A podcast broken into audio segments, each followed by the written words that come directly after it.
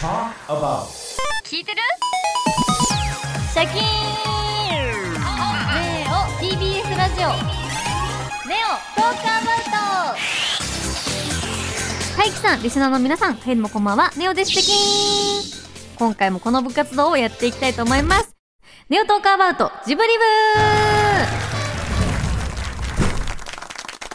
リネオちゃん、見て。え虹。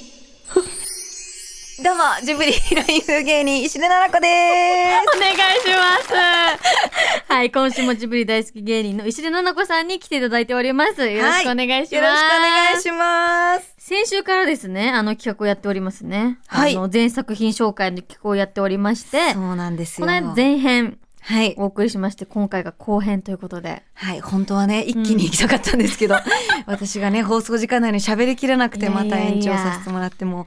早速後編に行きたいと思います。はい。ジブリマニア、石出奈々子さんによる、宮崎駿監督の劇場アニメ全作品紹介、後編6作品です。どうぞはい、それでは後半のまず一つ目は、もののけ姫です。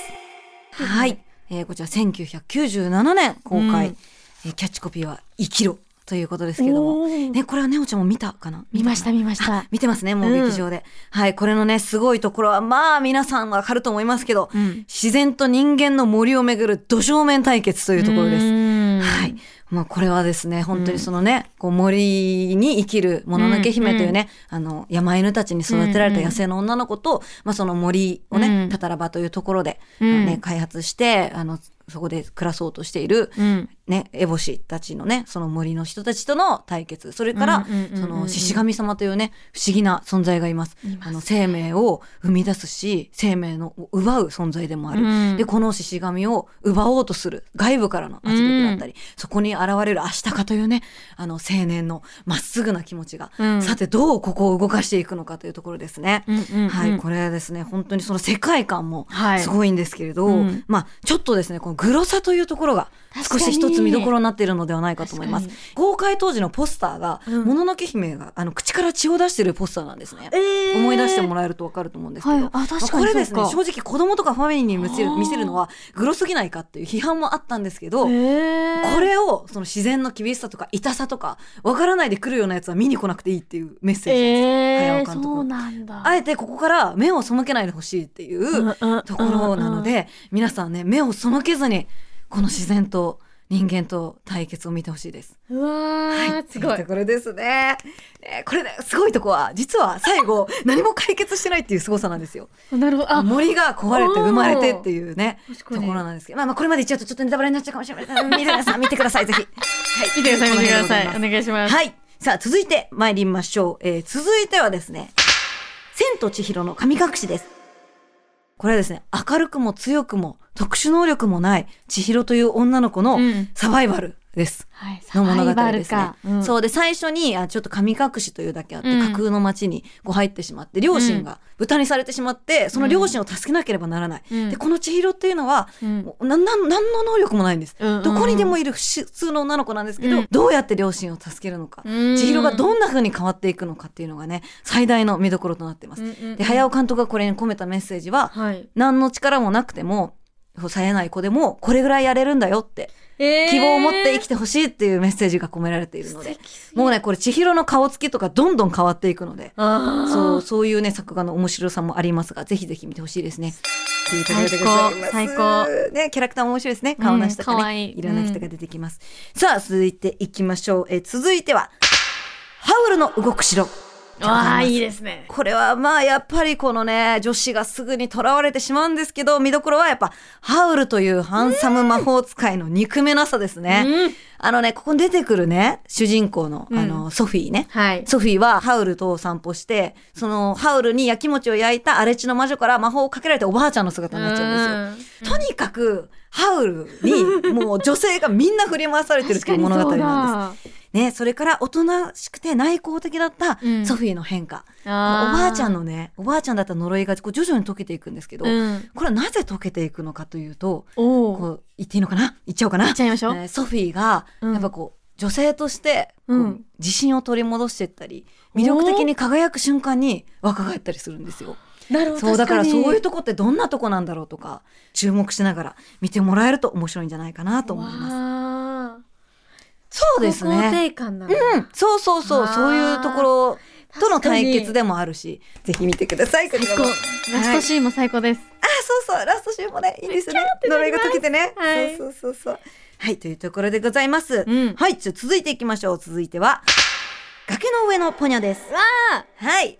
えー、2008年公開ですね。もうこの歌が印象的な人も多いんじゃないですか、ポニョポそうニョです。魚の子ということで、うんキャッチコピーは生まれてきてよかったということなんですけれども。うんそう。で、これはね、まあベースはもう言わずもがな人魚姫というところなんですけれども、うんまあ、これはですね、まあでもあの物語よりはもっと危ういパワーで上がってきたジブリ人魚姫というところなんでうすんね。うんそうで、これはですね、ポイントなのは、大人というよりはもう子供たちの世界ではい物語はいはがい終始進んでいく確かに。というところなんです。うんうんだからもう、もうポニョっていうのは、あの、すごい魔力を持ったうん子なんですけど、うんもう純粋に、宗介が大好きっていうことになってうんでもう半魚人からもうガーッと少女になってしまうんですけど、うんでそのポニョがやっぱ宗介といたいっていう思いであの洪水を起こさせて、はいはいはい。こうま、町を無力化しちゃうんですよね。ね。でそこからじゃあ子供二人でその時の純粋な思いだけで、うんどういうふうにやっていけるんだろうっていう先を描いてるのが、まあ、ポニョ崖の上のなポニるョとほいうど。作品だと思います。はい、でも何も考えずハッピーに楽しめる物語でもあありますね。うんうんうんうんというところです。さあ続いていきましょう。続いては風立ちぬです。ああ、勝ちたちね。えーこちら2013年今からちょうど10年前うんですね、えーキャッチコピーは「生きねば」ということなんですけど、おー生きねばそうこれはですねあの早尾監督が初めて作ったうん大人向けのジブリやっぱとい大う、人向けなんだ。空に憧れて空をかけていくこの主人公二郎さんの、えー生活と、うんそれから短くて美しい恋愛うんうん。これが本当に見どころですね。うんあのヒロインの直子さんというのがね、はいはいあの結核で当時は治らないとされていたうん病なんですけどその空をね憧れて空をかけていくようなこの二人のうん短くて美しい恋愛、うんこれ、が二郎さんにとってうん呪いになるのか、うん生きる希望になるのか、うん。本当に儚くて美しい書かない飛。行機と空に憧れた物語です、これはひぜひ大人の人に味わってほしいです見ねてほしい。さあ、そしてここまで来ましたよ。えー、続いては、君たちはどう生きるか来ちゃいますかこれも。来ました、やばいやばい。 2023年制作されました。私一言で言うとジェットコースターみたいな感覚でしたね。なるほど、いいい例えですね。 あよかった。うん、本当にそうなんです。あの、早尾監督がどう生きてきたかっていうのを、あの、視聴者の人がジェットコースターに乗って見るっていう感じですうん絶ね。対そう。はい。だからこう、まさに本当に宮崎駿監督のうん頭の中を旅したってい確うか反省というかもう一生と言ってもいいですね。うんうん本当にね、私はね、一言では表せないです。本当にそう。面白かったとか、感動したとか、一言では言えないよう な、もう胸にドシンとくるような、な重厚感のある作品でしたね。ね。これをね、もう82歳の宮崎駿監督が見せてくれたことが、うんもう私は奇跡のようなギフトだなと思ってます。贈り物ですね。最高もう、君たちはどう生きるか、本当に問いかけられてるようなうん。物語です、皆さん見に行かないとダメで すよ生きてるうちに見ないとは絶対に劇場で見てください。以い、ということでした上ですね。公演も走り切りましたよ。いやー、ゴールテープ切れましたね、なんとか。改めてこうあらすじとか聞くと知らない内容も多かったりとか、あこういう視点で見れたらこう元ジブリ面白いなっていうのがたくさん発見できたのでちょっと見る作品がどんどん増えてきますね。あーよかった家です帰ってからね。はいということで「ネオトークアバウトジブリ部」来週は「絵で見るジブリ」と題してお話ししてくださいます。絵で見るジブリすごく気になりますね。そうですね、ジなブんリだはろう絵ですからもう。絵ですからもう、はい皆さんじゃあ楽しみに待っていてください。石出さん来週もよろしくお願いします。はい、よろしくお願いします。ネオトークアバートは今夜はここまでです。また来週ありがとうございました。来週も素敵な時間をプレゼントします。お楽しみに